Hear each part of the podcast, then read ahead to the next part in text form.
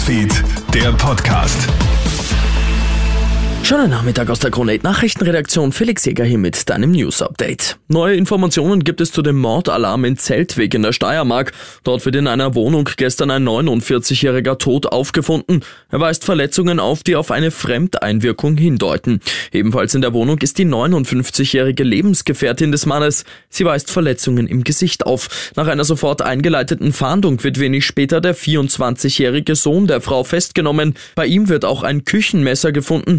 Die mutmaßliche Tatwaffe. Offenbar war es zwischen den drei Personen zum Streit gekommen. Die ganze Story findest du auch bei uns auf kronehit.at.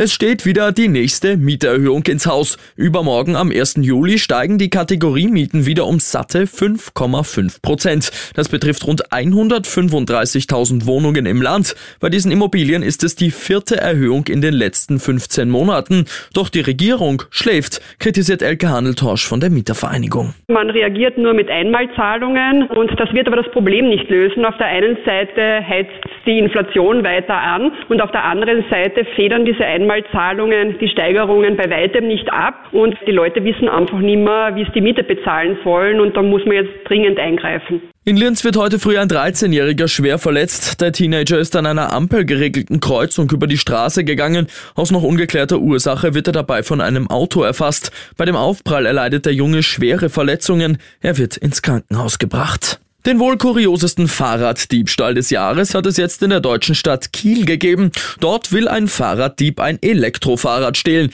Das Problem, das Gefährt ist an einem Baum befestigt. Dann wird der Dieb offenbar besonders kreativ. Er fällt einfach kurzerhand den Baum, sägt ihn in 1,40 Meter Höhe durch und stiehlt das Fahrrad samt Schloss. Die Polizei sucht jetzt nach Zeugen. Ich wünsche dir noch einen schönen Donnerstag.